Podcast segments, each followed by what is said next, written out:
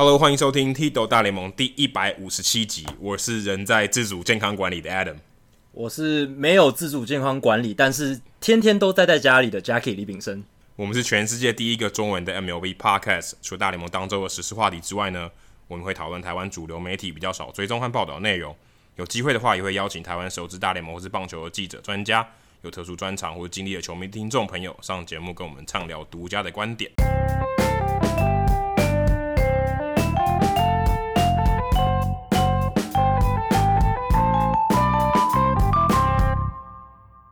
好，那这一集一样，我们要来念一下我们的留言哦。那这一集的留言，我只挑出一个，那是最近的一则留言，然后留言的人是程程。那他好像是之前有在我们听众信箱问过我们问题的听众，所以他留说：“我本身没有在看 MLB，所以有一些东西听不太懂。不过你们有做很多单元，所以他听起来还是觉得蛮有趣的。然后他也要谢谢我们有认真回答他的问题。”其实看到这则讯息的时候，我觉得蛮感动的啦，就代表说，其实我们做听众信箱这个单元，是真的有让他感感受到，我们是很认真、很真诚的在想要回复大家对于棒球或美职的任何问题，因为我觉得这很重要。我们的目的就是希望大家更了解这个运动嘛。那最直接的方式就是你们有问题，我如果知道或 Alan 如果知道，我们都可以来协助大家，然后增进大家对这个运动的了解。这样子的话，大家就有更多的。交流，然后看这个运动也更有乐趣。哎、欸，其实我更希望大家问的是我不知道的，因为这样我就更有动力去把那个问题的答案找出来，或是找到可以帮我解答的那个人。其实我们收到很多听众信箱的问题，我们看到当下，我们自己也不知道答案呢、啊。我们也是自己去找，然后自己去挖掘答案，然后再回答给大家。这对我们来讲，其实也是一个自我学习。不然的话，我们平常也不会没事就突然想到。那个问题，那我跟 Adam 在找这些问题的答案的时候，有个好处是我跟 Adam 比较常在接触这些媒体这些资讯，所以我们找问题的找到答案的速度可能比大家再快一点，或是比较有效率一点。这样。好，接下来是冷知识时间啊！我最近因为也是好书我来读的关系，所以我最近在看一本叫做《Ballpark》就球场这本书啊，听起来翻的很普通，就是 Ballpark 球场，它是 Paul Goldberger，就是黄金汉堡这个。Paul Goldberger 写的，那里面聊蛮多，就是关于球场的，不管是建筑啊，或是呃城市的都市计划、球队经营的东西。因为球场毕竟是要市政府盖嘛，或是球队盖，所以有蛮多这方面商业的东西。那我要来考考 Jackie，那史上哪一个球场是最先启用夜间比赛的？也就是它有立灯柱，然后有开灯在夜间比赛的。这个给大家一个提示哦，给大家一个提示，这个。这个这场比赛呢，是在一九三五年五月二十四号，所以是非常非常久以前。Jacky 有任何想法吗？哦，说到这个东西，我第一时间跟夜间比赛，然后跟球场这两个词汇连接在一起的，就是 Wrigley Field。可是这个不是讲说最晚启启用夜间比赛的球场嘛？是第一个，所以这个我第一时间一时半刻真的还没有什么想法。可能等下在节目过程当中，我再。有时间再想一下，再给你第二个提示啊！这个提示呢，这个球场的名字是一个新为了新的老板命名的，也就是这个老板刚接手没多久，这个球场就改名了，然后改名了以后也有加了灯柱，所以这个这个是一个我觉得还蛮特别的提示，至少这个球场是一个以一个新的老板为命名的。不过在那个年代新新成立的球场，其实很多都是用。老板的名字来命名的，跟现现在新的哦，对，是新的老板哦。一九三五年的时候，因为现在很多球场都是用企业赞助冠名嘛，那跟那个年代差很多。那个年代，比如说像 Wrigley，Wrigley 也是那个老板的名字嘛。那清健口香糖就是 Wrigley 啊，对，清健口香糖。所以哇，这个这个球场应该我，如果你告诉我，我会知道这个球场。可是我现在脑中没办法直接浮现出来。我刚才有 Jacky 有提到说 w i g l e y Field 是最晚有夜间照明的球场嘛？补充一下，它是一九八八年的八月八号，八八年八月八号，其实蛮好记的。而且，呃，架这个灯柱有夜间比赛这个故事后面很长哦，其实蛮有趣的，大家可以去听听看。ESPN 他们有一集 Podcast Thirty for Thirty 的这个 Podcast 里面有一个讲的是 The Lights of w i g l e y Field，就是讲诶哎，这个 w i g l e y Field 叫做瑞格里村吧，就是 w i g l e y Field 旁边的这个一个区，那他们怎么运啊、怎么样去跟这个当地的居民协调折冲，然后最后才有夜间的比赛，是一个蛮有趣的故事。大家如果有兴趣的话，可以去去找这一集 Podcast 来听听看。然后看到 Adam 这次准备冷知识跟球场还有球场的书有关，我就想到我最近在 Saber 就是美国棒球研究学会上面看到他们有出一本新的书，叫 Green Cathedrals，就是绿色的这种大教堂。那它引申的意思就是球场，因为对棒球迷来说，棒球场就像一个绿色的大教堂这样。那它其实是很厉害一本书，它是大联盟史上所有球场的百科全书。那你只要是 Saber 会员的话，或是你愿意掏钱，你都可以在网络上买到 eBook，就是它的电子书。那里面的内容其实非常厉害，就是它等于是一本算是球场的字典啦。那所有所有球场的资料都在里面。那他不是说写故事，但是就是各式各样的资料，比如说哦这个球场它的规格，然后它什么时候是哪一支球队在用的，都详列得非常清楚。所以如果大家想要找资料的话，这是一个非常好的资讯来源。好，这一集呢，我们也尝试一个不一样的做法。我们首次哦三方对话，但都是没有看到对方哦，这是没有视讯，只用声音的。哎，这一集我们邀请到小人物上篮的 Hans 来跟我们聊聊没有比赛可以看的日子。OK，所以呃，首先跟那个呃 Jackie、Adam 还有所有 Hito 大联盟的听众，大家好，好久没有上这个节目，好开心啊！好，在离开洛杉矶之前，其实我跟 Hans 碰面，然后那个时候洛杉矶还没有封城啊。不过回来台湾以后，洛杉矶也封了，所以 Hans 现在基本上不但没有篮球看啊，也没办法离开他的家。那 Hans 你这段期间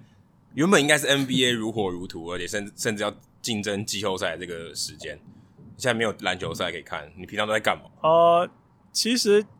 感觉怎么说啊，很很很奇怪啊，突然间应该要。准备热身越来越忙的时候，变成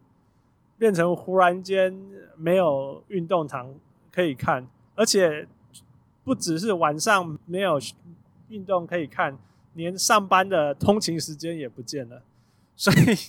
我因为 work from home，所以我每天多了两个小时的时间，本来是上下班的时间，再加上每天晚上至少一个小时的多一点的看球时间，所以我每天都有。多出大概三小时，不知道不是说不知道干嘛，就是每天都有多出三小时的额外时间这样，所以有点空虚啦，一定有点空虚，因为很很很很期待呃可以看 NBA，而且季后赛冲刺时间，但是这也没有办法发生。然后不止 NBA，全部的呃所有的体育赛事都停下来了，所以呃空虚归空虚，然后 work from home，work from home 有点有点怪，但是就呀。Yeah,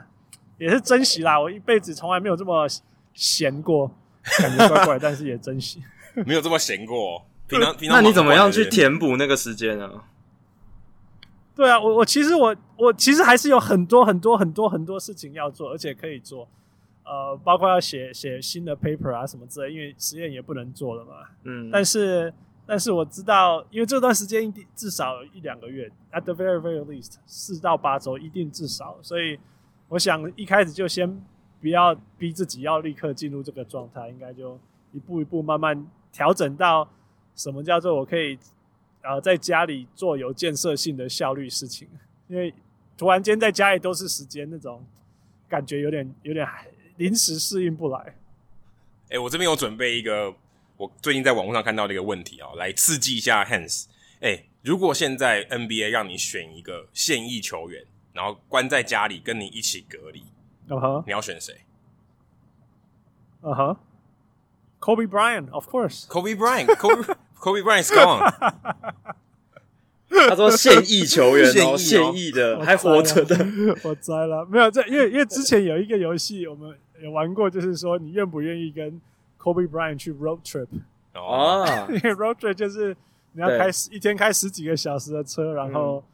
那。嗯那概念点类似。为什么会为什么会讨论为什么会讨论 Kobe？是因为第一个，其实他是一个非常有深度的人，所以他懂的东西非常多，可以跟他谈的事情可以谈很深。嗯、但是 at the same time，听说他是一个如果他不喜欢你，他会给你很难过的人。哎、欸，可大家都很早起耶，那你怎么睡？呀，yeah, 所以就是一切的事情嘛，就是 take all things into consideration 你。你你愿不愿意跟 Kobe Bryant 去去 road trip，所以我说我第一个是说 Kobe Bryant。那 Jacky 呢？啊，um, 我自己的话是我第一个想到可能是 Trevor Bauer 吧，但其实你一开始这个题目，如果我们不想现役的话，我其实想到 Curtis Granderson，但 Curtis Granderson 最近退休了，因为他毕竟是就感觉很好聊天，然后很和善的一个人，就是我比较喜欢第一眼这种印象很和善的球员。那如果像 Trevor Bauer 的话，其实某种程度上跟 Hans。想跟 Kobe Bryant 聊天的理由有点像，因为 Trevor Bauer 他也是蛮有深度的一个人，他懂的事情很多，他可以 deep dive 很多事情这样子。那其他像相对，那为什么不是 Kurt Schilling？为什么不是 Kurt Schilling？哦 Kurt Schilling 的话也可以啊，只是就可能跟他的观点会蛮不蛮蛮不同的，这就看你想要跟什么样的人聊。对。哎，我自己我自己会想要跟 Era。因为我想要跟他学一下健身，在家里面感觉蛮无聊的，可以学跟他学一下健身，而且感觉他现在就是在自己居家隔离，蛮能掌握一些这种在家里面的一些生活的乐趣，感觉跟 Era 如果居家隔离的话，应该蛮不错的。我我突然想到，应该跟 Shaq，因为 Shaq 他家有那个篮球场哦，所以 Shaq 家超大的，Shaq 家超大，超大，我看过那个空拍图，超夸张，超大的。哎、欸，可是如果是关在你家你家的话，还坐下去，你连沙发都没得坐嘞。他在我家，我家客厅就已经满了。这倒是真的。Shaq 的身材，可能一般的沙发或者是一般的起居室容纳不下他。对啊，对啊。哦、oh,，That's funny, that's funny. Yeah. 那如果现役的话，应该是 Joe Ingles。我真的很喜欢 Joe Ingles，那个一个很冷门的球员，他是爵士队的。澳洲人，那他就是一个，他就是一个很 chill 的人呐、啊。他就是全身没有名牌，然后都穿同一双鞋子，同一同一张服饰，但是就是一个 NBA 很好的球，很重要的蓝领球员啊。我听过他的 interview，他可以他可以聊任何事情，然后然后也是观点非常多，非常不同，因为来自于澳洲嘛，所以打过各种阶级的不同的篮球，什么有很多事情可以挖啦。Yeah. 那你在家里面会看那些球员的直播吗？他们一些在家里面就居家隔离的直播吗？我我不是直播的人呢，我我觉得我我不是一个，我我不是一个，我我就我我尝试看过直播，然后当我觉得说哦差不多了，我一看时间才三分钟而已，你懂意思。我的我的耐性对直播非常非常短，我可能是一一个那种很习惯在短时间内要要。要疯狂吸入很多资讯的人，可能是习惯这样子的人，所以直播节奏太慢又太多废话哦，很很不适合我。我现在也蛮喜欢看，就是对，就是有剪接过了，像 Trevor Bauer，他现在在家里就会自己拍一些影片，然后都是有剪接过，所以讲话比较资讯含量比较大，就像 Hans 的习惯可能一样，就是可以在短时间内吸收到比较多资讯，而不是因为直播有时候闲闲聊很 chill 的时候也不错，可是。当你想要吸收资讯的时候，其实是有点蛮耗时间的。哎、欸，我自己最近都在看小猪的直播，小猪在弹吉他、啊、唱歌。因为反正我一个人在家，我也觉得蛮无聊，就有人 在旁边唱歌，然后又用你打字，他又跟你回，也蛮好玩的。对啊，我我觉得直播比较像一个陪伴吧，对我来讲，可能比较不是什么吸收资讯的这种机会。对对，他他目的性不一样啊，真的是目的性不一样。对对，那。我我最近在家里疯狂的看啊、呃、煮东西的 YouTube videos，因为因为隔离嘛，什么都要自己煮，那时间超多就可以，以前都不可能去花花那么多时间煮饭，但是现在因为时间超多，我现在煮饭时间延长了，还蛮有趣的。煮饭的时候会听 podcast 吗？你你煮饭的时候会听 podcast 吗？呃。呃，我我觉得我一天 podcast 时间已经太长了，煮饭应该算已经让我自己脑袋可以脱离 podcast。我是那种听 podcast 会把速度转快，然后同时还做事情的人。我也会，所以我我我中我听中文的时候都会调一点五倍速来听。一点五太快，我我是一点二五啊。那中文不可能加速了，有的时候还会一直一直干脆不听，因为一直要回头看他到底讲什么。我中文实在听力没有那么好。我、哦、没办法 multitasking 诶，如果我在听 podcast 的话，我就是要专心听他讲，不然对我来讲，如果我还在做其他事的话，那个 podcast 就变成只是一个背景音乐，完全没办法吸收到里面的资讯。中文也是吗？但是中文也是哎、欸，我发现我中文也是这样。哦、可能我就是、OK no no OK，Jackie，、okay. 你要你要好好的保持这个能力，因为我觉得下一个世代的人类没有人可以专心做事情，你会变成超级稀有动物，那是一个很好的 niche。哎、欸，对我我其实很佩服 Jackie，Jackie 都可以在家里面工作，因为他平常现在都在家在家里工作嘛。像我平常可能在当记者的时候到处乱跑，所以可能随时都是我的办公室。可是 Jackie 可以很认真的在家里工作，因为他的床就在旁边。我不知道他这这段时间他是怎么样这么认真在家里工作。像 Hans，你的床也没在你的那个书桌旁边嘛，对不对？对，我是在我是在一楼工作，我的房间在二楼。对啊，可是 Jackie 很厉害诶，Jackie 对啊，给我们，我觉得不容易呢。我我觉得我现在在适应这件事情，就是说我我我我我必我我就是那个头脑要开那个开关，说 I'm gonna work，我我好像没有办法。我我发现我好像做的不好，必须要再习惯一下。Yeah，Jackie，how did you do it？对，因为我在我工作，我现在工作的地方就是我房间，然后我房间就是我的床。那我知道很多人，很多人都觉得说没办法在房间工作，会选择到咖啡厅或者是图书馆，就是因为他们抵挡不了那个诱惑，或者是啊随时去冰箱就可以拿个东西吃，然后就会整个想要放松掉。但是我自己是。我个人到户外或者到公共场所的话，我反而更容易被 distracted，就是我没办，而且就是没办法很自在。我需要一个我可以很自在的一个环境，让我可以呃不用顾虑到其他人的眼光，我可以专注在我就就是我做的事情上，很很放松。所以我其实从学生时代就这样，我从学生的时候。我在我大部分都习惯在家里念书，考试准备考试的时候也都喜欢在家里面念书。然后同学好像也都觉得我算是怪胎吧，因为这真的很难。一个就就像我讲，这是一个很好的好的技能，这是一个好的技能。你你你必，我觉得我是相反，就是说我可以把声音隔掉，I can block the noise，是可以打隔掉声音的。但是或许家里的情境让我太放松，我是那种到家里会变成废物的那种人，所以，对啊。但其实，所以不是，其实不是家里啊，在我到了我的房间会变成废物啦。我不要在房间就好。但是，Yeah，对啊，因为 It's good，It's good。因为现在这个情况，大家没办法看比赛或是户外活动什么的，常常就变成要在房间里面被迫做很多事情。那如果可以练练练成在房间里也能专心做事的话，其实。会在这个时间点算是蛮不错的一个能力啦。像以前我跟我哥在同一个房间念书，他就会喜欢放音乐，但是我就不行，所以后来就变成说一定要分开来，不然的话就没办法在同一个地方念书。我说你们春训也没有得报道了，也没有得跟踪了，你们你们现在在做什么？我现在每天都在看 YouTube 上面的棒球影片啊，我最近。我最近看了几部，就是响尾蛇他们有在呃春训里面访问一些球员，然后一些那种随身记录的影片，就很像呃随身记者这种影片，我看的还蛮起劲的，而且好像自己是呃，因为有些东西有些地方是记者到不了的，那我就诶、欸、透过他的角度去看一些 All Access 的东西，然后听球员访问，想说如果以后我还有机会去访问的话，会是长怎样，或者是看一些嗯、可能一些精彩的 highlight 吧，就是我相信很多球迷应该也都会这样做，就是回顾一些呃。过往比较有趣的一些画面，其余的时间我真的就就在看书，就是看好为了好书我来读，这边看书。所以，嗯，我自己在家里面的时间，我觉得其实蛮单调。我最近有点感觉快闷坏，我连去咖啡厅读书都没办法，就只能在家里读书。对啊，Adam 是很其实我被整个被必须自主在家里隔离了。Yeah，我我我那一天看到一个 tweet，我觉得很同意啊，就是呃。呃，加拿大的记者他说，这一段时间关离、呃隔离最大的伤害者，其实是过去的那一些运动传奇人物们。那他说，这个原因是因为，因为就像我们这些运动呃跟踪者，我们就会把过去的影片拿出来放，而且不止拿出来放，还会播给我们的下一代看，就是这现在在，譬如说五岁、十岁这一些孩子看。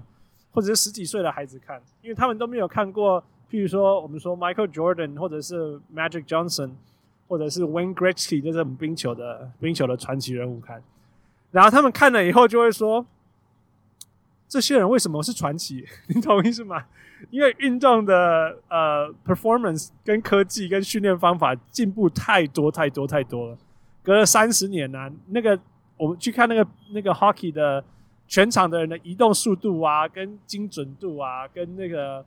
跟所有的事情都非常非常不一样，看起来就有点像看慢动作。其实其实棒球也是。那我觉得你们从棒球的角度，呃，篮球也是。那棒球的角度应该也是，你看八零年代谁在那边投一百迈的球速，你懂意思吗？嗯，还有那个打击的方式啊，所以我觉得有时候如果回去回顾去看那些呃八零年代九零初的那些传奇影片，你会觉得梦那个、那种那种幻想破灭的感觉。不过最近看那个 Barry Bonds，他有一篇报道，就是有一个记者对他就是访问，我们上一集有聊到，然后他就说，如果我现在回来打现在的这些棒球的话，我应该能够打得更好。嗯、为什么？因为现在虽然球速都投得很快了嘛，可是好像。也变得很单，嗯、就是大家都可以飙一百迈的球速。那有时候火球男上来，你就知道他一定要丢一百迈。那对对 Barry Bonds 来讲，因为他实力够好，那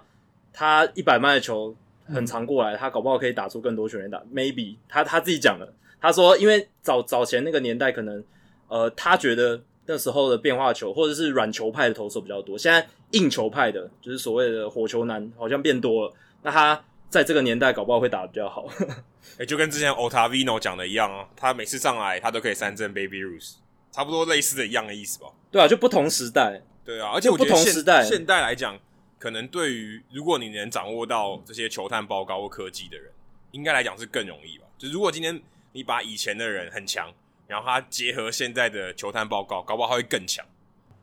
No no no，it's fine it's fine。我我我我相信啊，我相信这个，其实这我跟傅宇有讨论过。就是说，以前的篮球或者是冰球或者是棒球长那个样子，它是因为那个时代的产物。那你把，但是顶尖的运动员永远就是顶尖的运动员。你你你把它放到任何个世代啊，我相信他们顶尖的运动员都一定可以适应，然后好好的生存下来，甚至比他那时候更强。这样子，我相信是真的。但是呃，有一些东西就是会会从我们现在的眼光看过去，就会非常不一样啊。呃，像像像我刚刚讲，就是因为过去的比赛速度就是没有那么快嘛，大家球没有那么快，或者是冰冰球上大家滑滑的速度没有那么快。那篮球也是因为过去的球风就是比较慢，然后体能也没有那么疯狂，所以整体来看，用现在的眼光看过去，你就会觉得你会觉得哇，那真的是真的是过去的事情，那过去的传奇。但是传奇在过去看起来就是就没有这么强，会不会有一种幻灭的感觉？不过或许你在棒球来讲感觉好一点哦，因为打全垒打还是打全垒打还是很还是很疯狂。就是但是在对啊，在篮球或在冰球上面，就是速度啊，或者是灌篮啊，或者是做出来的那种呃呃呃那种精彩度啊，那真的是不一样。对，棒球的性质真的有差，因为棒球毕竟不像。篮球或冰球或者足球，就是你可以很明显感受到运动员体能爆发度的那种差异性。棒球的话，对，因为以前的转播画面也没有，也比较少显示球速啦，所以球速这一点最明显可以比较的就没有了。那打全垒打，对，就是打出去啊，球飞到观众席，这件事情，这个事实是差不多的。所以好像对棒球迷来讲，那个感受没有那么像篮球或冰球那么强烈。对吧？不知道听众朋友去看这些过往的比赛，现在比较有机会看一些过往的比赛，尤其是那种可能八九零年代或者更早以前的那种比赛。不知道你现在看到的时候作何感想哦？就看到诶，如果今天可能是这十年才看棒球的这些球迷朋友，看到过去 Barry Bonds 打的那样子，或是呃看到 Curt Schilling 可能在两千年代初期，或者 Randy Johnson 那时候初期，你现在感觉他是名人堂球员，呃，Curt Schilling 还当然还不是，可是你会觉得他有有现在这些像。Jacob deGrom 吗？或是像呃 Max Scherzer 这么强吗？对不对？可能有点难比较哈，就是这种有有有又有那种那种张飞打岳飞的感觉。不知道到底这种好像体育迷永远都在讨论这种话题，到到底 Jordan 强还是 LeBron 强还是 Kobe Bryant 强？这种问题好像就一直跑出来。Yeah, yeah，有趣啦，觉得有趣。我觉得 Hockey 是最严重的，因为 Hockey 真的是速度差了太多太多太多。那个你根本根本会觉得说，哎，那时候的职业球员跟现在大学。大学 hockey 就可能比他们强那种感觉，因为科技啊，那个冰刀的设计啊，然后呃球员穿的东西啊，训练方法真的是非常不一样。我看冰球我都看不到球，对，我也看不到，太快了，太快了。这个这这个要从小就看，就就很就会有那个直觉啦。就像就像中国人可以看乒乓球，看了三十个来回。可是乒乓球还是相对起来容易看啊，因为它球是橘色的，然后呃有可能是白色或橘色的，然后在一个蓝色或黑色的桌面上，相对起来是容易看。可是冰球那个速度实在太快，有时候球根本入网，你连球都看不到。那个 puck，那那是真的，那是大家都看不到啊。对啊，对，它是传。Anyway，那真的就是一个文化的东西啊。我觉得，我觉得。离开加拿大以后，在世界上这样走一圈，才知道喜欢看冰球是多么疯狂的一件事情。欸，Hans，你除了看那些历史的影片以外，你平常如果要解决这个篮球这个瘾，发生一些戒戒断的症状的时候，你会怎么做？你你现在都看些什么？我现在呃，我现在我会做一些回顾啦。我们我们最最近在录的东西都是比较像回顾，就是说，Fine，如果这如果。If this is it，因为就算我们哪一天 NBA 复赛了，开始打了，我们其实也可能只打几场，可能真的要只打几场例行赛，但是其实是热身的目的，然后就会跳进去季后赛，这是很有可能我们我们会发生的。所以我们比较像是我我现在在做的事情，比较会像说，OK，有一过去哪一些球队我很有兴趣，然后我想要把它看。的透彻一点，我去做这些事情，所以有点像回顾过去这一年，比较常做这种事情。比如过去可能一年某一些球队只看到四五场，可能也不一定有，但是现在我可以看多多长一点，这样子，大概是有点像回顾这些事情的，就把一些原本在例行赛做的一些没有做到的事情做。对啊，就是有，就是联盟三十队你。你有哪有哪有可以看到某一些，譬如说魔术，或者是那种很冷门的小球队，你没办法看那么多场，然后就利用现在多看一些。然后本来就有兴趣，本来就是在我的头脑后面一直想说，哎、我对这个东西有兴趣，我想要了解，那我现在可以多去挖，然后看可不可以多挖多了解一点这样。然后当然我的 Twitter feed 上面永远大家都在做他们的事情嘛，数据的人做数据的事情，战术的人做战术的事情。呃，他们都会都会分享哈，他们最近又挖到了什么新的东西，然后搭配这一些去看比赛，看看可不可以验证一些啊、我相信我以前的观察还有他们的数据的这些东西，有点像加深啊，加深啊。对，因为现在好像比较有时间可以沉潜一下，就是把以前因为资讯太多太快没办法去好好消化吸收的东西，现在可以静下心来，哎，稍微研究一下，稍微多看一点。其实这也是我最近可能在做的事情，就是。因为在工作关系，或是写一些专栏，然后反而有更多时间去哦、了解以前一些没有办法好好好花时间去了解的事情。Yep，就是这样。我问你们哦，如果你们、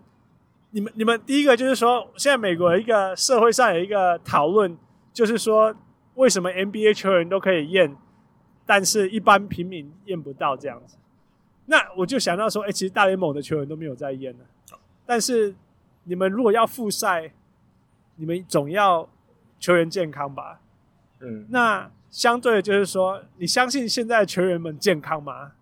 现在一定一大堆球员都感染了吧？那怎么办？对，现在大联盟确诊的情况是还没有，大联盟球员没有，小联盟球员有，然后队职员有，可大联盟球员目前是还没有人确诊。但我觉得这个只是应该只是迟早的事情。目前看起来。我 这绝对是迟早的事情，因为还没有大规模检测啊，还还没有像 NBA 那样大规模检测，一一检测下去，应该应该绝对难逃。那个 The Athletic 就有一篇报道说，inevitable，一定接下来一定会有大联盟确诊球员出现，而且是一大堆，因为你们人太多了啊，你们一队四十个，你怎么可能怎么可能这么多球？你看 NBA 一队才十二十三个这样子，就就会验出这么多了，何况是你们这么多人，而且你们。我不相信大联盟球员的那种警警警觉性会有现在 NBA 球员这么高，你懂我意思吗？而且大联盟春训的时候其实超多人，远超过四十个人，是几百个人，所有人聚在一起。对啊，所有人都聚在一起。之前我记得 我第一次去采访春训的时候，那个时候就有爆发流感。我记得柳贤镇那个时候也有中，就是那流感只要一有人中，哇，那个春训营几乎人人自危，因为太容易传染了。然后因为大家都。在休息室之后都靠很近嘛.然后平常可能也会交谈，而且你知道大家都吐口水，吐来吐去的。其实这种你要说飞沫传染，这是很容易，这真的很容易中，尤其尤其在棒球场上，但目前看起来是还没有保险，而且还会还会放地雷啊！大联盟球员真的就是很爱吐口水的一个、啊、一个运动，对，所以到处都多放那个地雷，对啊，所以目前看起来大联盟是还没啊。不过我我我其实也不是很确定说，呃，大联盟球员确诊跟大联盟什么时候会开赛这件事情，我觉得关联性可能目前还不是这么大，因为目前感觉延赛的这个情况还是啊、呃，大联盟那边还是看那个集管局这边怎么做，就说 OK 什么时候还要解除这个集会的这个禁令哦，多少人以上不能集会。那如果这个过了以后，然后大家又检查，如果健康的话，可能就可能过不了一个月就开打了。所以我不是很确定说现在大联盟球员如果确诊，对于这个延赛的情况会是怎么样。还是呀，应该是顺序一定应该是 CDC 哦，应该这样讲啦。我我自己头脑里面在想的，就是说 CDC 一定会说，呃，现场。不能有超过多少人的聚会、集会这种事情嘛？一定会有这个数字。那如果他是两百五十人，因为以前有曾经过是什么两百五十嘛，后来一百，然后五十，然后二十什么之类，后来就全部都不行。对，我相信他松绑的过程一定也是在从很紧到慢慢松，他不会突然间棒两百五可以这样子。嗯，那或者是说，那大大联盟可能要到两万，I don't know。呃，但是。我相信 NBA 一定是你只要能够允许一百个人，他就会没有观众的开赛了这样子。OK，但是大联盟你两队光是两队球员排开出赛，哦，那个数字就很大了。再加上一些，因为你为了要呃拍摄的工作人员，那个我觉得大联盟的比赛要出赛，应该会冲到两百五十个人以上嘛。所以，所以大联盟到底到什么样的呃程度以后才能够？才能够开赛，我觉得这是一个很很值得讨论。因为第一个，你们也没有那么，你们会有那么赶吗？你们你们必须要赶在一定的时间开始开始比赛吗？我觉得没有诶、欸。就如果不赶的话，我甚至我甚至觉得有可能二零二零赛季有一定的几率完全不打。对啊，就有可能完全取消，因为其实某种程度上也是赶啊。如果你你再不开打，你七月八月不打，那你打了其实也没意义，因为。打了之后，你没打几场就要打季后赛吗？那也不能一直延到十一、十二月以后，再再延下去就会影响到隔年了。所以确实就像 Adam 讲的，你可以说他不敢，因为有可能就全部取消；但也可以说敢，因为要赶着就是打才才有打的可能。对啊，如果七月还不打，我觉得应该就会取消嘞。对啊，我觉得超过明星赛日期，应该就我觉得打就还就有点闹事的感觉。对啊，不如大家休息。不如就让 Mookie Betts 永远都穿红袜。哎、欸，大联盟有没有？大联盟有没有那个缩缩短缩水赛季过？NBA 有有有有有。大大联盟也有也有也有，可是没有缩那么多。所以你们也可以，你们缩到多少过？最多缩两个月，大概一队就是本来是一百六十场，一百六十二场嘛。那那一季一九八一年的时候是大概缩到一百一百到一百一十场左右，大概减五十。对。这样也有差，所以如果七月开打，你们还可以吧？其实对，就到一百场底线，底线应该就不到一百场了。对啊，就是六月，我觉得六月底吧，六月底之类的，最最最晚最晚，好吧，有机会，大联盟有机会，六月底我觉得有机会，有机会不打吗？然后有机会打啦，有机会打，有机会。对啊，目前 Hans 的信心喊话，对，目前这个疫情实在太难预料。现在我我现在。预就是，呃，把所有我、当然我另外一个花很多时间就是读读很多医学报告、CDC 的报告、全世界的趋势什么的。我我我有一个 CDC 的报告，就是说他他觉得现在美国在做的事情啊，封州啊、封城啊这些事情会收到效果，他会在开始 implement 这个做法以后，呃，三个月三个礼拜内达到高峰，然后接下来会掉下来，就会 flatten the curve 这样子。那这个事情，这个事情是要两个月，两个月以后会得到平持平，然后两个月以后可以喘息一个月，然后再两个月，然后再一个月，再两个月，一个月这样子。那希望就是这个过程可以每一次它的每一次放松回来，放松回来过程，它会把那个所谓的高峰再降低，高峰降低，降低，到后面就就一直都在那个医疗体系可以支撑的那个程度以下。那这样大部分的人就可以。回到相对正常的生活了，这样。可是正常的生活也代表不能去看球啊。对不对？因为看球基本上，对，就是说你超高。对对对对对对，但是就是说大家可以上班，可以做什么事情这样，但是还是要避免这一些行为这样。也就是说，我觉得在就是到那种至少你可以看电视，然后电视上有节目这样子，这种这种这种程度了，yeah, 而不是像现在是完全禁止这样现在是连上班都不能上班，我们都不能上班呢，我们只能 work from home。嗯，对啊，我觉得至少要回到像台湾这样子啦，就是大家可以有保护的做事情。我觉得应该应该在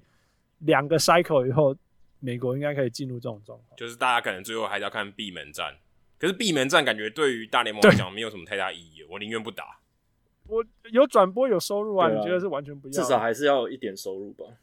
哦，你说对、啊、哦，对，可以。如果如果转播权，可转播权就要缩缩水啦，对不对？而且转播权搞不好，搞不好这些转播单位付这些权利金，他有跟你跟你杀价，对不对？所以搞不好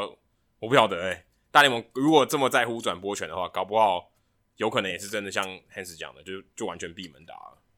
对啊，闭门打有总比没有好啊。有一点钱，你还可以发发给就是这些球员或者是员工，给一点补偿嘛，这样子。不然完全都没有，也是有点凄太凄惨了。呀，yeah, 完全没有收入，我觉得一定因为有转播有收入啊，没有转播直接关掉是是最凶的，最凶最凶的。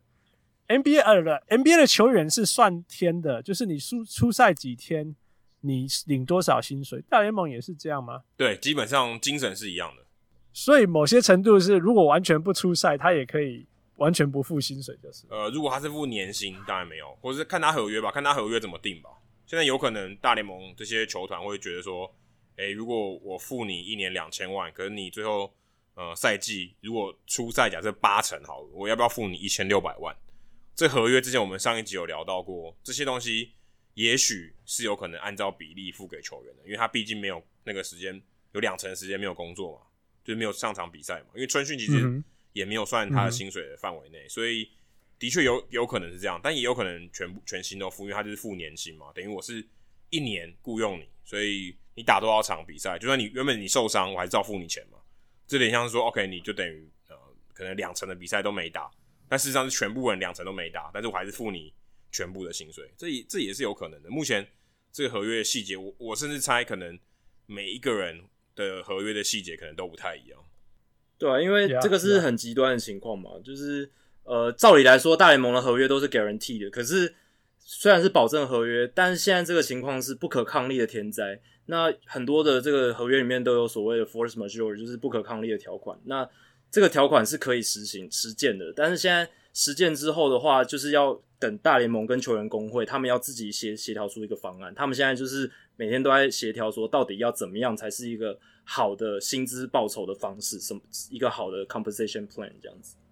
Yep，那我想呀，yeah, 我想 NBA 也是类似的事情。不过，N NBA 真的是算出赛天呐，所以你没有你出赛几天，你就是拿多少薪水，真的是这样。就譬如说。呀，yeah, 所以所以现在现在也有现在这个困境，就是说，如果接接下来球季，呃，那一些例行赛都不打了，球员的薪水会缩水，然后他们怎么样达到这个协议之类的。所以呀，这这部分是类似的。好，今天非常感谢 Hans 来跟我们聊聊他在被隔离啊，其实我也是被隔离啊，现在听起来真的心有戚戚焉。我现在。我宁我宁可跟一个球迷被关在一起隔离。Yeah, yeah. 我现在一个人在家里面，也没有也没有可以球迷可以聊天，只能上网看这些影片。好，希望大家球迷在隔离.不管是自主自主隔离，或是没有球赛的日子，都可以过得算是愉快。也欢迎大家，你如果看到一些有趣的东西，也很欢迎你分享到我们的社团。好，今天非常谢谢 Hans。Yeah. 哎，谢谢，谢谢 Hans，谢谢那个街头大联盟邀约，让我的生活多了一些有趣的事情可以做。OK，Thank you，Thank you，拜拜。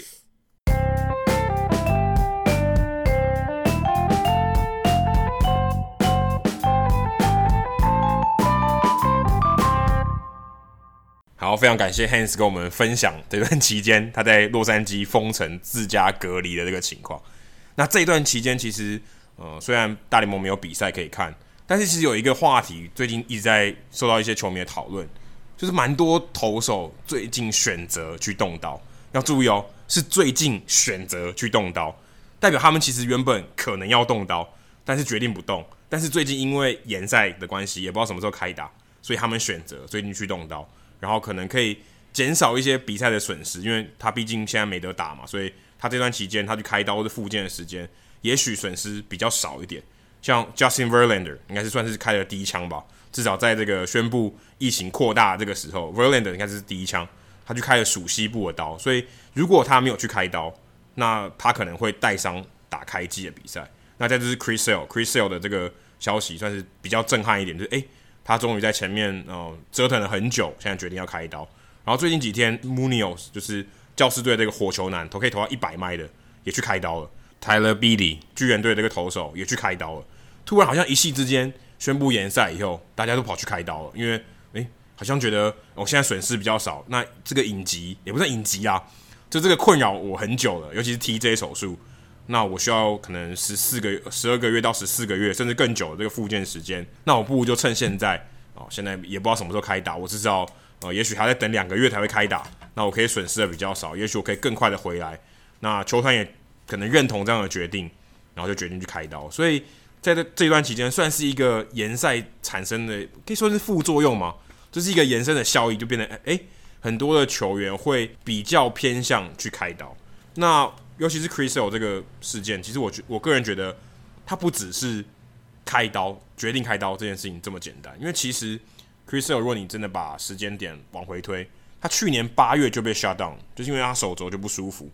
然后选择去打 PRP，然后十一月球赛已经打完了，球季打完了，又跑去看 Doctor Andrews 哦，这个人只要听到 Doctor Andrews 就知道他手肘肯定不太对。然后春训的时候他又得到肺炎，又有有一阵子没有投球。三月初又关机，然后又跑去问第二意见、第三意见，然后突然决定要开刀啊！尤其是在这个延赛之后，感觉更顺理成章，表示说，诶，前面的这个这个犹豫啊，就是诶，到底要不要开刀？这犹豫是挣扎了很久。那一开始想必他们是偏向不开刀，但因为延赛的关系，他们有点像是推了他们一把，然后最后选择了开刀这个决定。而且我觉得最尴尬的是，他们还不是在决定的当下，或是隔天。或是一两天内，在可见的这个未来里面去开刀，去执行这个手术，而是不知道该什么时候该执行这个手术。呃，Verlander 的手术好像已经完成，但 Chris Sale 的，就我就我看到的报道，是因为肺炎的关系，那开刀这个手术，呃，相较起来优先顺序是比较后面的，所以、呃，现在也不知道 Chris Sale 什么时候开刀，甚至我不知道拖多久，搞不好拖到四五月再开，那他这个。可能对他的这个伤害又越来越大，对球队的伤害越来越大，因为他必须可能就要再晚两三个月才能回到球，再晚两三个月才能开始复健，才能回到球场，所以整个时程可能会往后延，而且整个感觉起来，到底要不要开刀这件事情，感觉有点阴谋诶，就是诶，为什么 Chris Sale 不在去年八月下档以后就决定开刀，拖了这么久？对啊，其实我就有看到一个美国他专业专门在跑。棒球伤病消息的一个专业记者，他叫 Will Carroll，他最近写了一封新闻信，然后他就提出了他的两个观点，针对 Chris Sale 的这个伤势，还有他后续决定动刀的决定。他说，第一个，他认为是 Sale 他可能手肘的裂撕裂伤并不是很严重，可能只有大概百分之十左右，所以红袜原本他们是想要仿效田中模式，田中将大的模式，运用休息复原啊、物理治疗啊，或是刚刚 Adam 讲到的 PRP 复血小板血浆等方式。尽量避免 Sale 去动手术，但是在施用这些手段之后，可能过了两三个礼拜，他们发现 Sale 的伤势其实没有恢复，没有复原，然后没有好转，所以他们他们就觉得说，那还是动 TJ 好了，甚至有可能做了这些东西之后，诶，反而没有变好，甚至变得更严重了，所以 TJ 变成了更有利的或者是最有利的选项。那 Carol 还有提出一个第二点，就是比较是阴谋论的，因为。我们都知道现在大联盟停赛了嘛，那推测说可能要六月甚至更晚才会复工，所以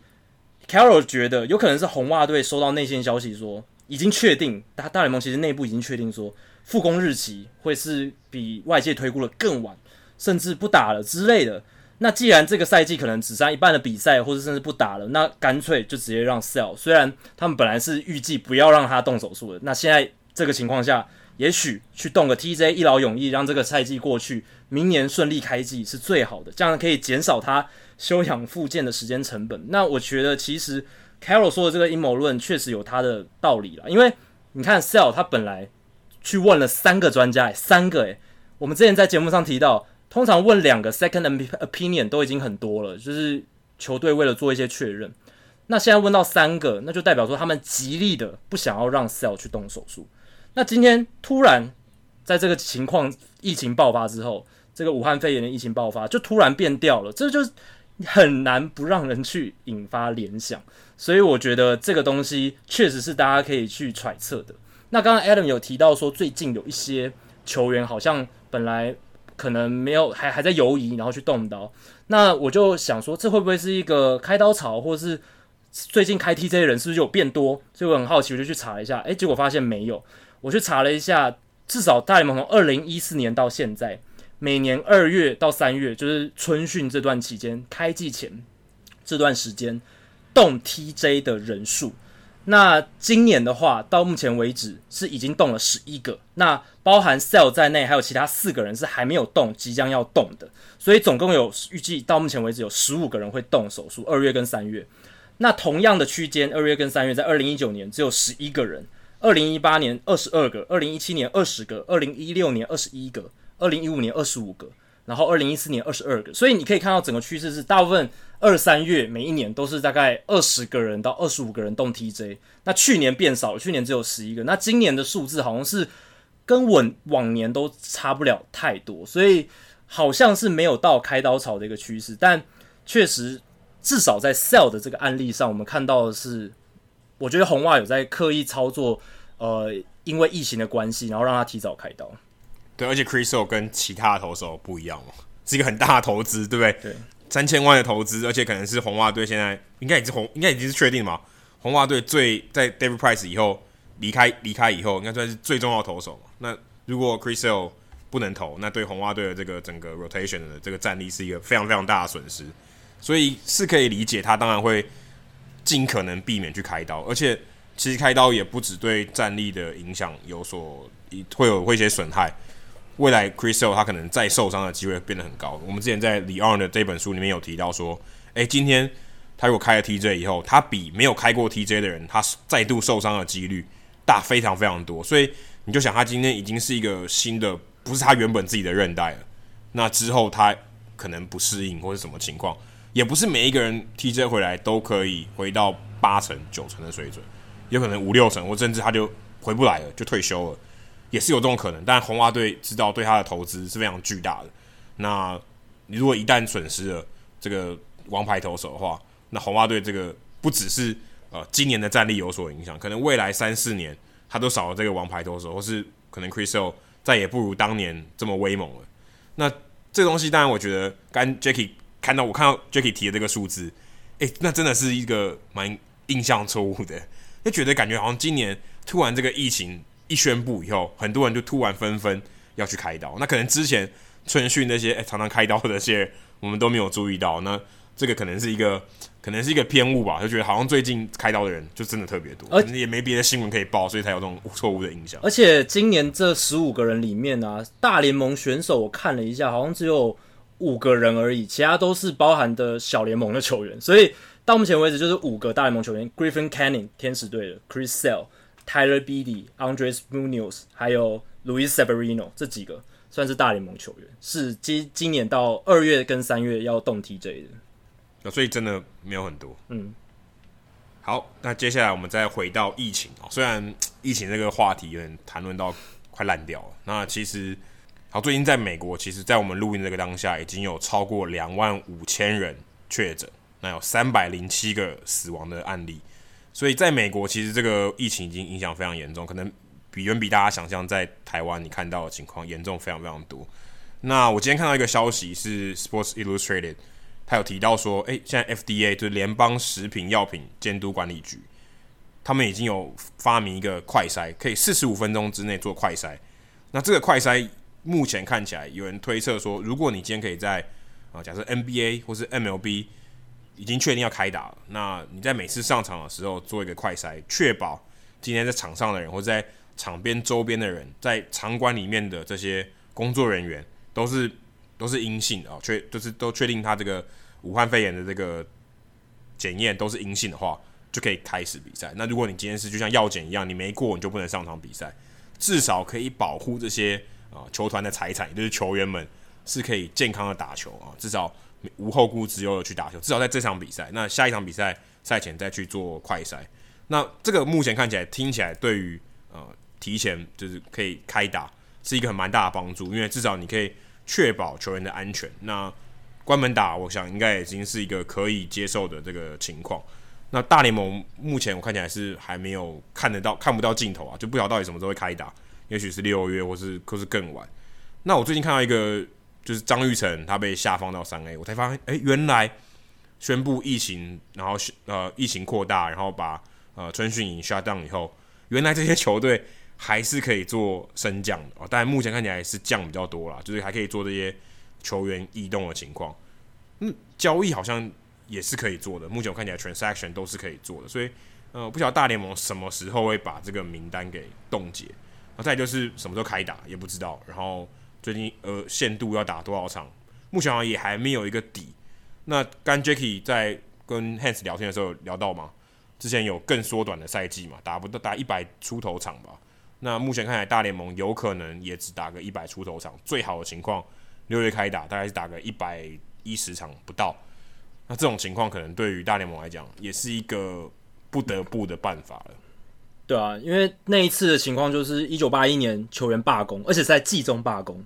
一九八一年六月十二号的时候开始，然后一直到八月十号才开打，所以几乎就是两个月的时间损失掉。那那一季每一队平均只进行一百零七场比赛，最多是巨人队一百一十一场，最少的四支球队印第安人、皇家、海盗、红雀一百零三场。所以那一年大联盟受到了影响，算是蛮大的。而且那一年也因为在季中的罢工，他们分成上下半季，变得有点像中华职棒，有上半季季冠军跟下半季季冠军，然后在这两个季冠军再去做一个世界大赛的竞争。所以整个情况就变得跟一般的例行赛差很多。那今年的情况，我觉得也会跟当年。有异曲同工之妙，当然不是说把整个球季切分成两半，然后分上下半季，可是整个比赛的数量会减少非常多。那这个情况是真的大联盟历史上没有没没什么机会见到的，所以我想联盟方现在也可能还在想说，哎，到底要怎么样在赛程上做一个调整，然后怎么样做权衡？对，而且现在我知道的海外赛也都取消了嘛，除了伦敦的比赛，伦敦好像是六月十几号打。然后是小熊对红雀，目前看起来，目前看起来，大联盟还是蛮希望这场比赛可以打。如果六月的比赛还有得打的话，但是海外赛像墨西哥或是波多黎各在四月举行的，也都取消了。所以，呃，其实像这些呃赛程的安排，我其实我我现在不是很确定哦。如果今天六月假设开打，这些赛程是照旧吗？还是会全部重新改过？应该会重新改过吧？对啊，对不对？因为不然会很不平衡哦。应该应该不会。对，因对啊，因为因为你必须在分区还有这个联盟里里面打比赛，你应该是要有一个比例，对，就或你打跨联盟的比赛也是一个比例，这个比例都配好。例如说，你可能对同区的这个对手就是一年打个十九场，那如果你是对不同区同一个联盟的，可能就打两个系列赛。那这个东西未来这应该还是按照比例去调整的吧？因为应该不像上次那个罢工一样，就中间突然被。拿走了两个月，然后那原本的赛季就空了两个月，但是赛程应该没变。那这一次应该会赛程全部都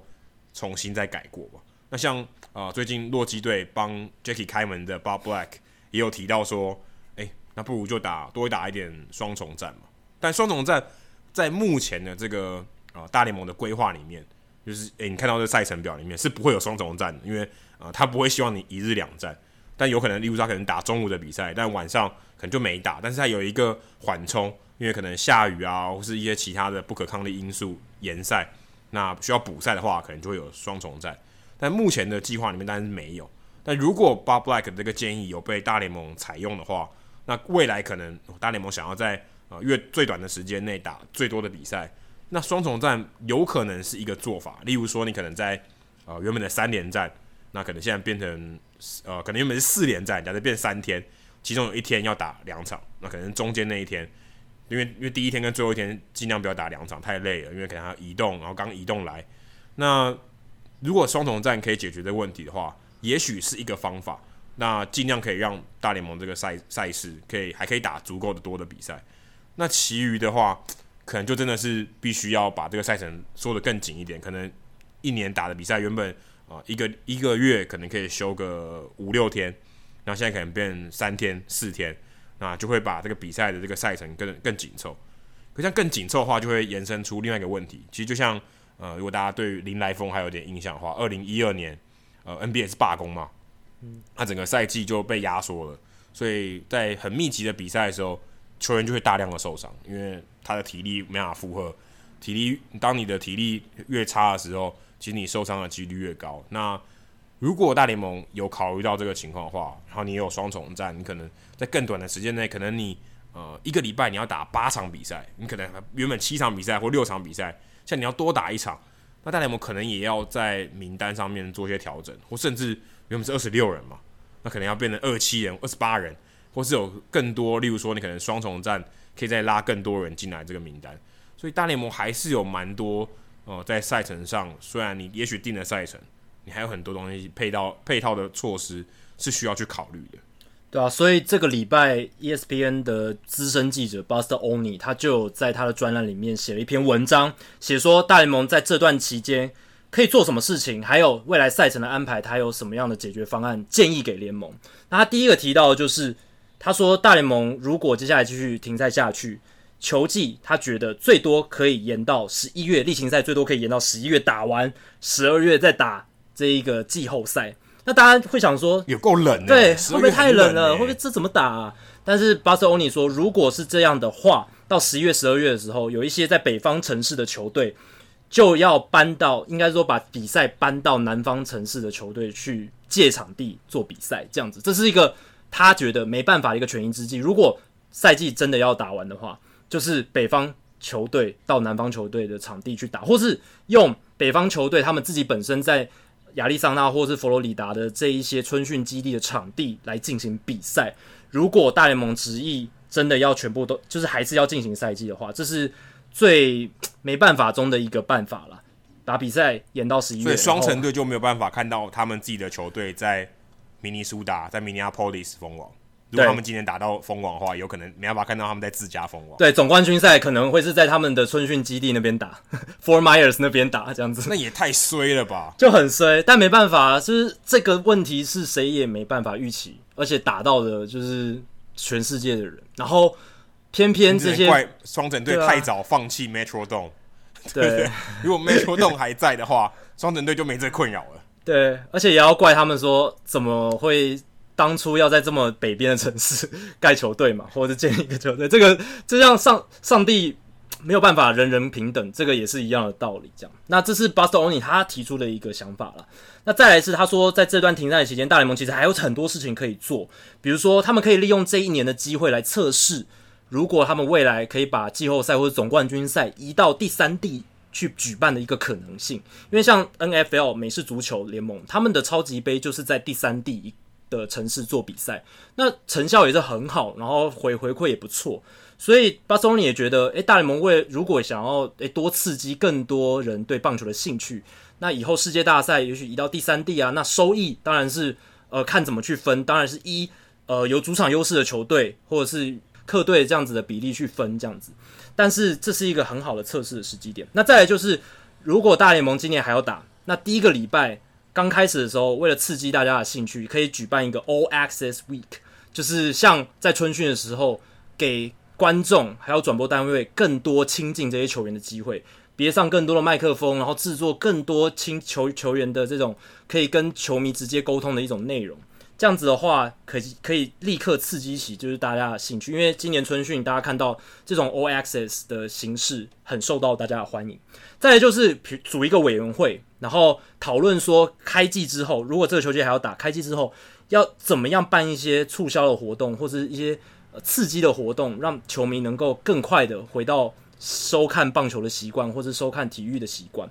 比如说可以办一些促销的。球票贩卖会啊，或者是请球员多办一些签名会啊，或是更多的 fan fest，就是球迷的见面见面嘉年华之类的，类似这种东西。然后还有就是，在这个时间点，大联盟跟球员工会也应该赶快商讨一个今年球季结束，或者是今年结束之后一个补偿的计划，因为现在球员球队都没有在赚钱嘛。那为了让大家度过这一年的难关，他们现在应该要赶快讨论出一个合理的分配，就是虽然收益大家都减少，但是合理分配所剩收益的方式。那最后就是大联盟球员工会还有大联盟官方，他们还可以好好利用这个时机点来讨论下一张劳资协议嘛。反正现在没有比赛可以打，当然他们还要处理现在很多手上的一些繁杂的业务，包包括怎么处理疫情，接下来的应对。可是接下来也可以讨论 CBA 啊，也可以稍微讨论一下接下来下一张 CBA，呃，要怎么应对，有哪些条款可以趁这个时机点好好深深的讨论，对吧？这这段时间 Jerry Depoto 也没有闲着，出来刷个存在感。刚有提到受伤的东西嘛？因为可能未来真的赛程会非常密集，所以五人轮值可能不太够用，所以 Jerry Depoto 有出一个 idea，就是，诶，那不如我来一个十人轮值，然后每一个人投三局，啊，就好像每一个人都是 opener，这样去丢十个人的轮值，诶，这听起来我我觉得理论上蛮可行的，因为如果你真的赛程很密集，可能你两天内要打三场，那你有十个先发投手。听起来好像是做得到的事情，就是诶、这样也许对球队的战力是比较可以控制的哦。就每只要你、基本上只要基本上二十六个人嘛，可能十三个投手，几乎人人都先发投手了嘛，几乎只剩可能只剩下一个胜利组，除除此之外，全部人都是先发投手。这种做法好像哦，有有可能会在这个缩短的赛季里面有可能会看到。对啊，我觉得这其实是一个可行的做法啊，因为刚才 Adam 有提到 Bob Black 的说法嘛。就是在同一天打两场比赛，这样去把赛程补起来。那在这样情况下，一天或者是一个礼拜要打的比赛变多了，投手的负荷量增加了，那增加多一点轮值的成员是非常合理的事情。而且不只是一场比赛只能有一个先发投手嘛，你也可以用 tandem starters，就是一场比赛两个先发投手，它不一定是说 opener 的概念哦，它是一个投手投四局，另一个投手投四局，这样子两个都是先发投手的概念，这也是可以的。这样子可以减少所有人的伤病风险，然后让比赛也能够在紧凑的赛程下把它打完，所以我觉得还蛮不错的啊。只是 Trevor Bauer 应该会第一个跳出来反对，因为对他来讲，他就是能越能投越多越好。他是主张说他未来希望可以在一个四人轮值里面，他可以每隔四天就上场投，每隔三天就上场投。他个人是希望能越投越多越好，所以 Jerry Dipoto 投提的这个概念，可能 Trevor Bauer 不会很喜欢。保尔也要考虑另外三个人的感受吧，另外三个人也要跟他一起时间轮值嘛，很累耶。对。然后在这个疫情延烧的过程中，大家一方面讨论呃什么时候要开赛，什么时候会开打，有一件事情大家好像慢慢淡忘啊。一方面可能是像太空人的作弊事件哦，最近没什么人在提了，也没没什么人在讨论太古达人了，也没有什么人在讨论 Alex Cora 了。但其实这件事情还是有默默在进行。啊，关于红袜队在二零一八年啊，也是 Alex Cora 离开了太空人，到红袜队第一年执教，红袜队最后拿了冠军这一年的这个偷暗号的事件啊。当然，我们节目之前也聊过，说，诶，这个偷暗号这个细节大概是怎么样？但这个也仅限于我们从媒体中得到的资料。那有很多细节可能是我们并不知道的。那最近呢，这个红袜队的这个律师啊，已经有透露一些事情说。大联盟其实已经有一个结论了，这个算是调查报告已经出炉了，然后也在法庭上有一些讨论啊，算是也有一些争论啊，就是在法庭上，因为这个 Daily Fantasy Sports 哦，这个这个公司他告大联盟啊，说，诶，你没有给我一个公正的比赛，原本这个比赛是公正的嘛，就是诶，双方可能在实力啊是公平的情况底下打的一场比赛，所以我有赌盘。那结果现在不是啊，红袜队可能占了一点优势，所以你影响到了我这个合约，因为你原本提供承诺给我是一个没有作弊的比赛，但因为这样哦，你合约上说不拢，那我要告你。那在这个 case 里面，这个这个红袜队这个事件就被讨论到说，诶，到底现在是怎么样的情况？那因为 MLB 没有提供这个有效的这个公平的竞争环境，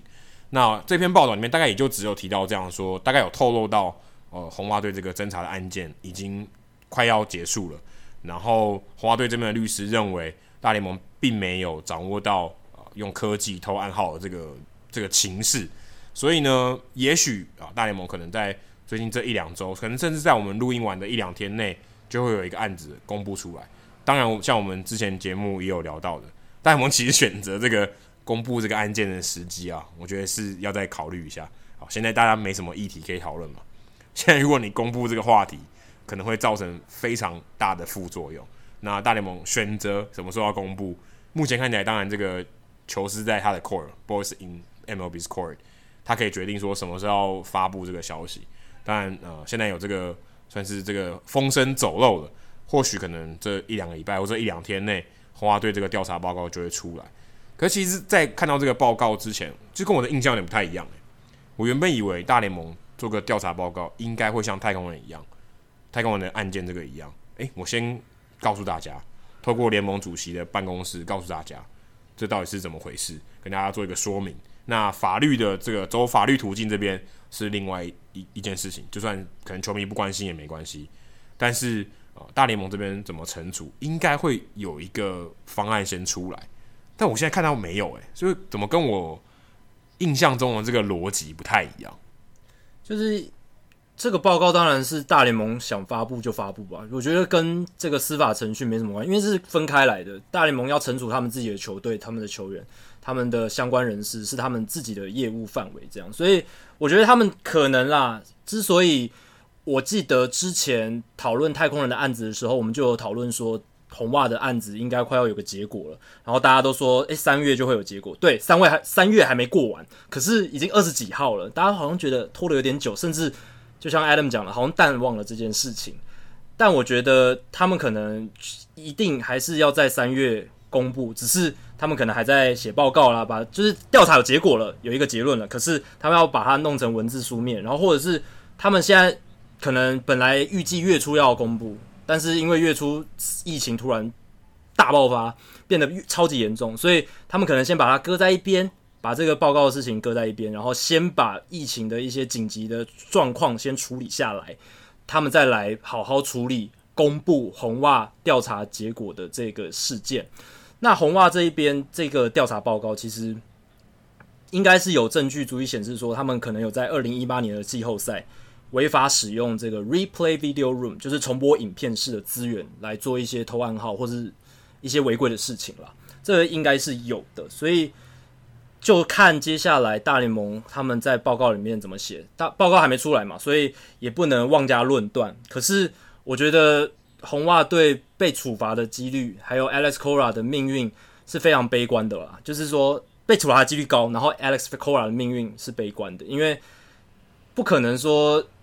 Alice Cora 他在二零一七年吃到这么大的甜头之后，他不会食髓知味。我觉得他二零一七年在太空人尝到了那个甜头之后。他到红袜队一定是想要把那一套也带到红袜队，然后再用类似的方式试图制造一个成功的案例。那不会像 敲垃圾桶这么夸张，可是一定有它里面的办法在。那我自己是觉得，呃，接下来大联盟，我觉得啦，在这个时机点公布这个报告可能还比较好，因为现在大家疫情的焦点都关注在疫情上面嘛，就是大家。整个棒球界甚至体育界，全世界都关注在疫情。诶，你现在公布这个红袜队的惩处报告，会有一些新闻没错，可是相对来讲，好像那个风波搞不好很快就被这些新闻又掩盖过去了。那这样子对联盟的形象的伤害是不是会稍微低一点呢？因为之前一月初的时候，疫情还没有爆发那么夸张的时候，大家疯狂的讨论太空人的作弊案，对联盟的形象其实是很伤的。我们之前在节目的。讨论中也有提到，虽然对大联盟休赛季多了这个话题，好像变得很多人在讨论，可是整体来讲，好像对整个联盟的形象是伤害的。所以，如果大联盟在这个阶段赶快把红袜的风波也赶快诶公布、公布、公布，然后把这个风波让他带过去，会不会比较好？而且现在球员都被隔离嘛，球员都问都在家里面。所以媒体记者也不能出门，要访问到他们好像有点难。所以这话题感觉好像延烧的速度会会应该会比较少哈。因为我记得太空人的那个话题之所以延烧，就是因为春训刚开训嘛。哇，这么多球员给你访，对不对？每个都问你，诶，你对太空人的事情有什么感想？至少二十九队嘛，啊，可能红袜队少一点，二八队好了，每队都问，对不对？尤其洋基队的、道奇队的。那现在这些球员都在家里面，那这媒体也不可能到他家里面去问嘛。那电访那就比较没有那么方便，那可能。受访的球员就比较少，所以也许这个话题可能比较不会这么轩然大波，对呃大联盟的这个形象可能伤害会比较小一点。的确，这也是这也是一种做法啦。对啊，因为像在一月初的时候，因为今年大联盟休赛季的状况是很多自由球员超早就签了，就是十月、十一月、十二月签了非常多，不像前两年都是到二三月才开始签约，所以变成说新闻的焦点全部最后都聚焦在访问春训球员关于这一个作弊的事件，反而很少就是战力补强或是新球季的话题变少了，因为大部分的交易新闻或签约新闻提早发生的。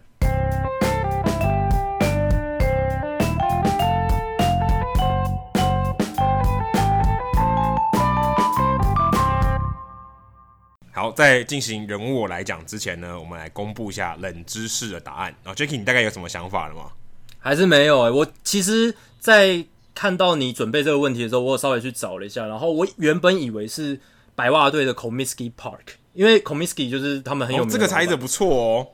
对啊，因为也是差不多、差不多那个年代的，然后我就想说应该是 Comiskey Park 吧，所以我就去查了一下 Green Cathedral 这本书，然后发现哎，它建造日期不对，所以就没有答上。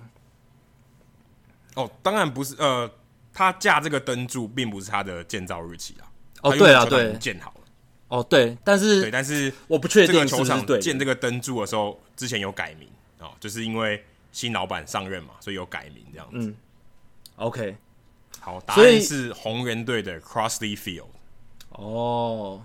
我知道 Crossley Field，那个时候他们老板对，那时候老板呃 Paul Crossley Junior 刚接这个红人队，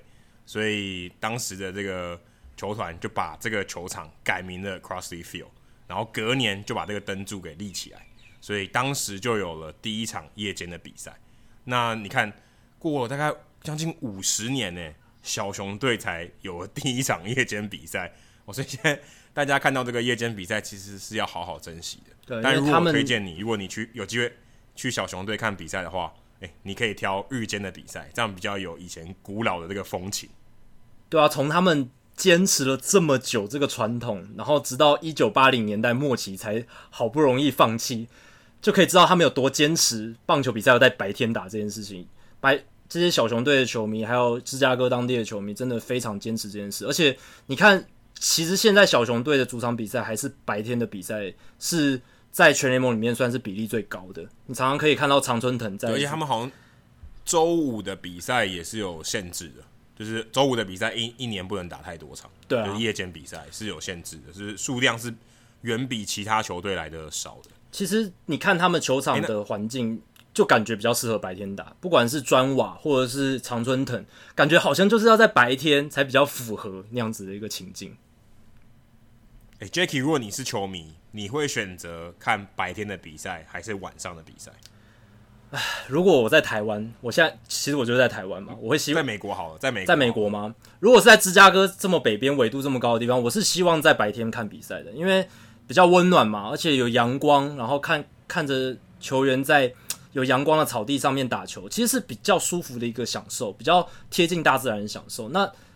利用灯光是有一点太多人工的成分在，但是在台湾的话，因为太热了，所以下午。晚上傍晚打，好像是这个时间去看比较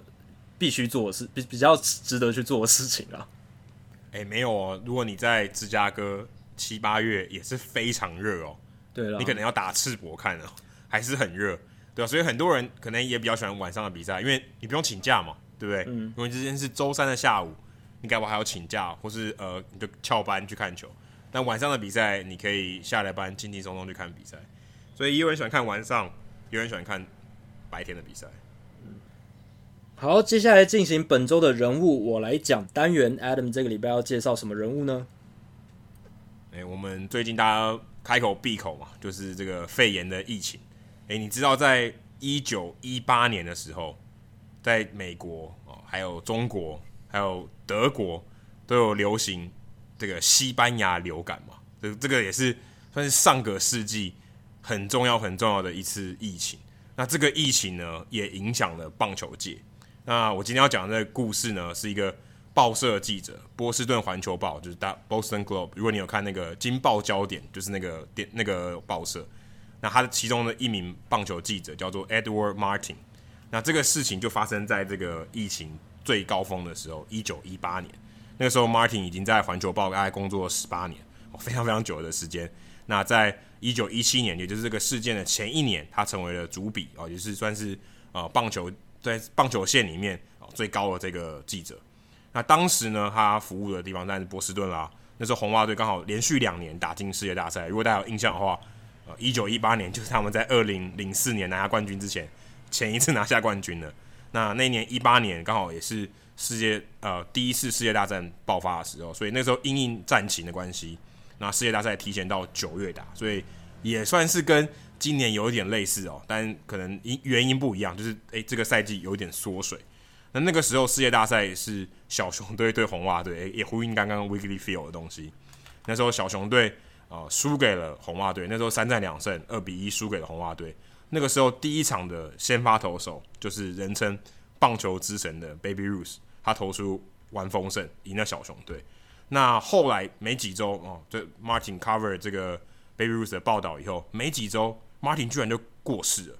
那为什么呢？因为当时 Martin 的老婆 Delila 她感染了西班牙流感，隔一天 Martin 也过世了，所以他们并发了肺炎，所以连续两天他们在世界大赛过大概没有几周，他们就过世了。后来报道出来说，红袜队确诊的这个球员里面，其中 Baby Ruth 是其中一个西班牙流感。确诊的球员，所以有可能是 Martin 去采访了他，然后被感染，然后感染了以后再感染给他的太太，结果两个人都过世了。但是 Baby Ruth 没有过世，身强体壮，反而在 对 Baby Ruth 反而在之后的比赛越打越好。一九一八年其实他也不过他生涯的第四年，所以他生涯打了二十二年，所以他后面越打越好，打出他生涯的高峰。而且那时候 Martin 才三十四岁，所以其实是非常年轻的情况。就过世了。那个时候，一九一八年，你跟现在来相比，大概一百零二年前吧。那个时候有六十七万五千名美国人死于西班牙流感，只有美国，只有美国而已，只有美国，对只有美国。那全世界，我看 Wikipedia 写，有人写一千七百万人，有人写五千万人，甚至有人最高写到一亿人因为西班牙流感而过世。你现在很难想象诶，现在我们的恐慌跟当时如果没有，当时肯定没有的，没有网络，那可能只有收音机，那电视的那时候应该也没有电视吧？应该还没有电视。那时候呃，在民国初年嘛，应该还没有电视。广播也很不普及，那时候传播对啊，广播对啊，那时候怎么样？根本也没有防疫这个字嘛，对，啊、对不对？根本也没有如何防疫，可能这个防疫的这个情况非常非常缺乏啊，防疫的这个观念非常缺乏。所以一死可能死非常非常多人。那那个时候，后来呃，巴尔的摩的报纸就有报道说，哎，确定就是 Baby Ruth 有得到这个算是西班牙流感。那而且最有趣的是，也不是最有趣，最刚好的是，Martin 其实在当年的五月就有采访过 Ruth，Baby Ruth。那当时为什么还要采访他？因为 Baby Ruth 当年有一阵子十二天都没有上场投球，连续九天也都没有上场代打，或是。初赛，反正就是没有上场过。那那个时候，他去采访他说：“诶，为什么你没有去，没有打比赛？是有什么什么问题吗？”就那个时候，其实呃，Baby Ruth 已经得到流感了，但不确定当时是不是就是西班牙流感。所以他在一年内，其实他打他得了流感，得了两次。哦，所以这是一个呃，因为流感呃变得更强壮的男人。所以这跟呃当时的也不是。这跟英文的俚语一样，What doesn't kill you makes you stronger。所以你可以看到，呃，Baby Ruth 当年一九一八年得了两次流感，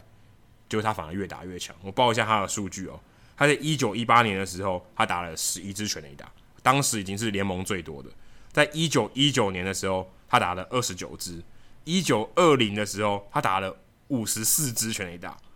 所以我不知道，也许流感真的。呃，在他身上完全没有留下任何后遗症。我看了一下他的 OPS Plus，一九一九年他打二十九次全垒打，这个时候他的 OPS Plus 是两百一十七，等于他把他比联盟平均的打者整整好了一倍之多。哇，嗯、这是非常非常可怕的事情。所以 Baby Ruth 是棒球之神，也许如果他活在现代，也许他可以领导我们走过这段疫情。真的，他的基因应该。如果可以拿来做疫苗的话，应该是可以做成很好的疫苗。它应该是很强的一个血统，这样子不会容易被流感受受到流感的影响。不过，我想那个年代微微生物学应该也很不发达吧，所以也很难判定说到底是谁得了这个病，谁不是得这个病，只能依据一些普遍的症状去做判断。对啊，而且我刚才忘了讲，Baby Ruth 那一年运气非常非常不好，他不但得了两次流感，他在八月的时候，他的爸爸在巴尔的摩，就他的家乡被杀了，所以那一年他其实真的非常过得非常非常惨，应该就是他的犯太岁吧。但他过这个犯太岁之后，整个生涯就往上一飞冲天了。好，接下来数据单元一样也是提到我们刚刚曾经提过的人物，拍卖哥 Chris Sale。对，先用 Presale 来当个引子了，然后再带出其他的相关数据。那 Chris Sale，我在推特上看到，呃，有记者分享一个数据，就是他在二零一八年的时候，他有十十八次的三振，十八次的三振都是来自于九十九英里以上的速球所制造的，那是那一年第二多的，先发投手里面第二多的，仅次于 Luis Severino。Luis Severino 有二十三个。九十九英里以上的速球制造了三振，这样。我看到这个数字的时候，其实有一点惊讶。但是如果我是在二零一八年的时候，其实就不会那么惊讶。主要是因为二零一九年的时候，Chris Sale 球速降很多嘛，他那时候的均速降到大概九十一点呃九十三点一、九十三点五这样子一个数据。但是他其实在二零一八年的时候，球速还非常快，他均速是九十四点七英里四缝线速球。所以那个时候，他其实是可以常常丢到一百英里的。这个对于近两年我们对于 Chris Sale 的想象，其实是差很多的。大家如果回想两年前的时候，二零一八年季初，Chris Sale 真的是神威诶，超强的，每一球基本上都是只能很很可以制造挥棒落空，看得非常让人过瘾。所以那一年他其实是。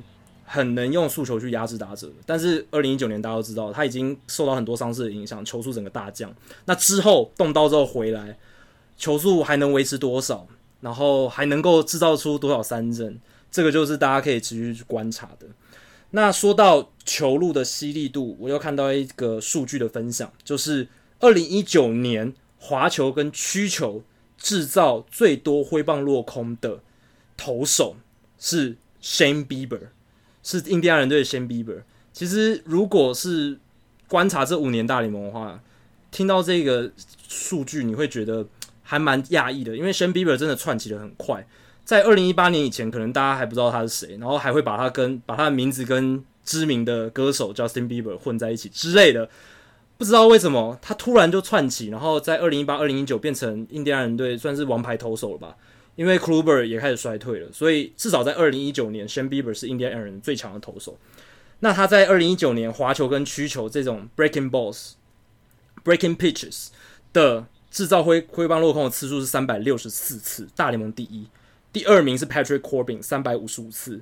然后 Robbie Ray 三百零二次，Justin Verlander 两百八十四次，Clayton Kershaw 两百七十七次。所以你也看到。Bieber 这个年轻的后辈也已经把像 Verlander、Kershaw 这种老大哥压在后面了。当然，数据上自责分率或是实际的三振可能还是没办法这么强势，但是至少他的球威、他制造挥棒落空的能力是相当可观的。然后再来是我最近因为没有时事嘛，没有就是至少没有比赛的相关的数据可以去找。但我就是去推特上到处看一些有没有一些数据魔人或是一些有趣的记者，他在分享一些很酷的数据。那我就看到一个系列，就是用现在的角度看当年非常夸张的 MVP 或是赛扬奖的票选结果。为什么说要用现在的角度看？因为现在我们常常会用 WAR 值来评断球员的基本能力嘛，就是整体的能力的价值大概落在哪里。在二十年前、三十年前是没有的。所以你看，像 Juan Gonzalez。他在一九九六年还有一九九八年都拿下美联的 MVP，可是其实他在那两年的 WAR 值都非常低。你跟其他的很厉害的球员相较的话，像在一九九六年，他在大联盟，呃，他在美国联盟啊，美国联盟的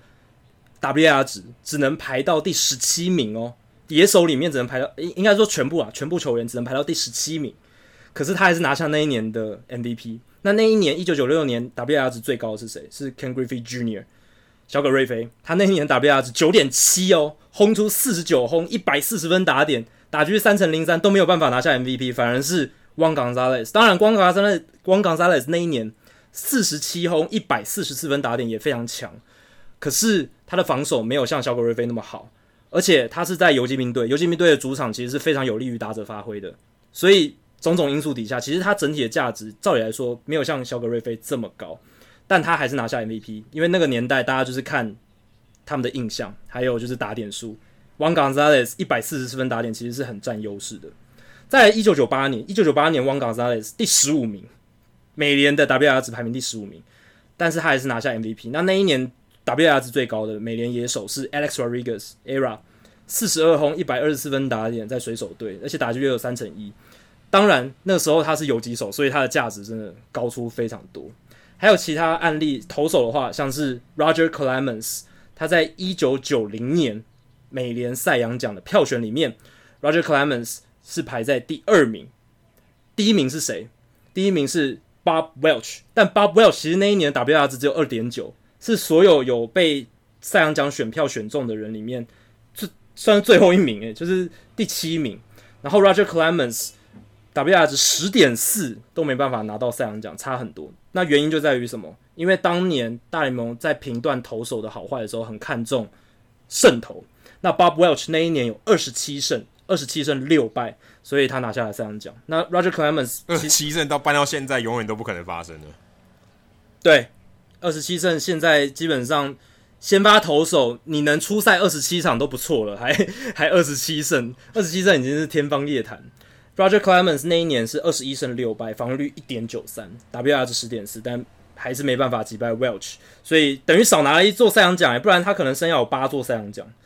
还有最后一个是一九六四年的国联 MVP，照理来说应该要是 Willie Mays 吧，因为 Willie Mays 那一年 WAR 值十一耶，打局两成九六，四十七轰，一百一十一分打点，可是最后他排在第六名，第一名是谁？第一名是红雀队的 Ken Boyer，Boyer 那一年其实也打不错，WAR 值六点一，二十四轰，一百一十九分打点。那他能获奖关键，我觉得有两个，第一个是他效力了红雀队，战绩很好，而且红雀队后来拿了世界大赛冠军，当然。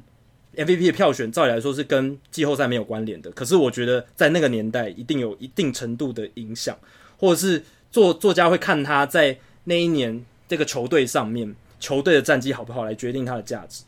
还有第二点就是 Ken Boyer 他那一年一百一十九分打点是最高的，所以这个也是一个关键。那个时候那个年代，作家或记者非常看重打点这个数据。Willie Mays 就只能隐恨少拿一座。国联的 MVP，所以就很不合理啊！他全垒全垒打多了两快快要接近两倍，可是对啊，我觉得啦，在尤其是几乎快多了一倍。其实，在那个年代，真的我觉得记者作家没有很重视全垒打这个数据，他们好像真的觉得打点比全垒打重要。虽然他们两个明明就是很紧密连接在一起的东西，你打出全垒打一定会有打点嘛，对不对？但他们真真的就觉得哦，就是要有这种 clutch，你就是打点制造越多，代表你越能在关键时刻有所发挥，所以他们就会觉得这样子的球员才是真的比较有价值的。